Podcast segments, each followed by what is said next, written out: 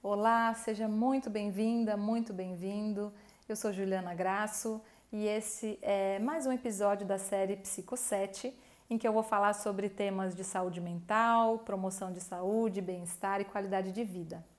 Hoje é um tema que vem sendo muito falado, né? A gente ouve bastante a questão da educação emocional, o que seria essa educação emocional. Inclusive, a partir do ano retrasado, ela se tornou parte da base curricular, inclusive, né, das escolas, trabalhar então as questões socioemocionais, mas afinal, o que são as emoções? Né? Nesse episódio, a ideia é falar um pouquinho do que são as emoções e talvez num outro episódio, ou mesmo se esse for o tema escolhido, a gente aprofundar um pouco mais no que seria né, o, a educação emocional, como que pode ser, como pode ser feito o manejo emocional, mas hoje a ideia é a gente falar um pouquinho do que são as emoções. Emoções são uma preparação nossa para a ação. Então, o que, que acontece? Desde quando a gente nasce, diante das experiências que a gente tem, né, ambientais, de relacionamento, a gente vai criando, vai guardando, na verdade, naquelas caixinhas do vivido, né, as experiências e as reações e o que é que aquela situação suscitou e quais emoções vieram. Isso são as emoções, vamos dizer, aprendidas, né? São aquelas então que a gente vai ao longo do nosso desenvolvimento, desenvolvimento aprendendo a lidar e a perceber. Tem algumas emoções que são emoções que vêm da nossa base de evolução, né? Então, por exemplo, é, o livro do Paul Ekman, que é a base que eu usei para preparar esse vídeo para vocês, ele fala bastante, por exemplo, sobre o medo de cobras. Né? Para os nossos antepassados, era muito importante que a gente soubesse identificar um animal perigoso para sobreviver. E ele chega a dizer, e eu acho que isso vale um episódio inteiro, por exemplo, em relação à raiva que a raiva era muito importante, por exemplo, dos nossos antepassados, quando ele pudesse eliminar as interferências que ocorriam no ambiente, né, para poder então sobreviver, ter mais comida, poder, enfim, escolher a parceira. Então, é, ele diz até que a raiva para nós, às vezes, por conta mesmo da evolução e da seleção natural, talvez essa seja um ponto que ficou muito forte em nós, porque esse, essa, é, essa questão de agir, né, de brigar por aquilo, talvez tenha ficado tão forte, né, dentro de nós, que então hoje, né, somos aí produto de uma seleção natural, que talvez a raiva tenha sido algo que ficou perpetuando. E claro, hoje é, muitas das vezes que a gente conversa sobre educação emocional, mesmo nos atendimentos, a gente fala muito da raiva e o quanto é difícil fazer o manejo da raiva principalmente porque a raiva está dentre aquelas emoções que são as ditas negativas. E isso causa para a gente um problema muito grande, porque a gente não consegue, não é possível deixar de sentir algumas emoções e sentir outras. Então a gente não pode simplesmente apagar as emoções tristeza, raiva, porque de alguma forma os mecanismos de emoções felizes também, da busca da felicidade, da alegria, da satisfação, também fazem parte do mesmo processo.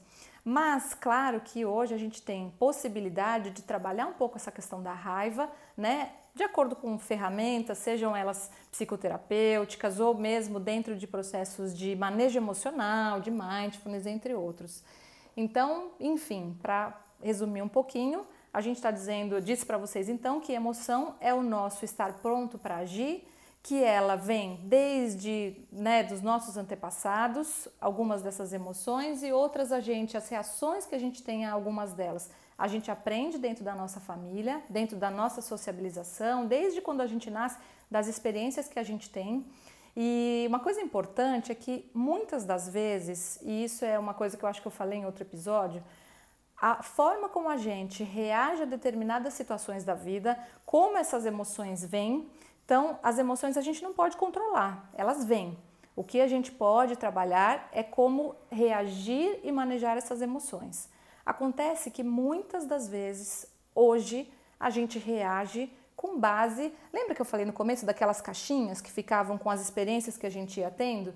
Imagina que você, quando criança, tinha determinadas atitudes e era, ah, enfim, acolhido ou não dentro daquele ambiente e criou lá experiências de como reagir frente a determinadas emoções.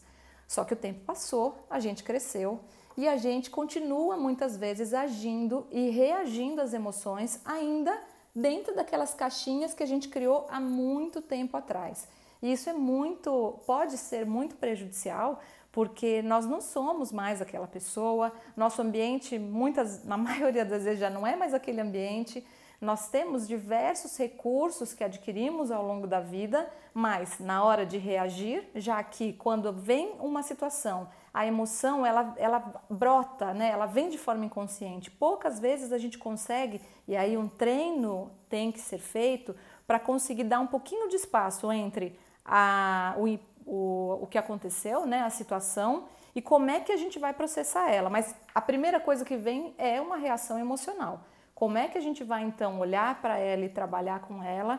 Esse é o grande desafio que a gente tem aí nos nossos, no nosso tempo, que são né, muitas vezes o que a gente chama de gatilhos emocionais, que são aquelas situações que por determinada razão a gente já viveu e sempre que ela vem, ela machuca. Então, sabe aquele lugar que a gente passa e fica dolorido, sempre esbarra na parede e já fica ali alguma coisa dolorida?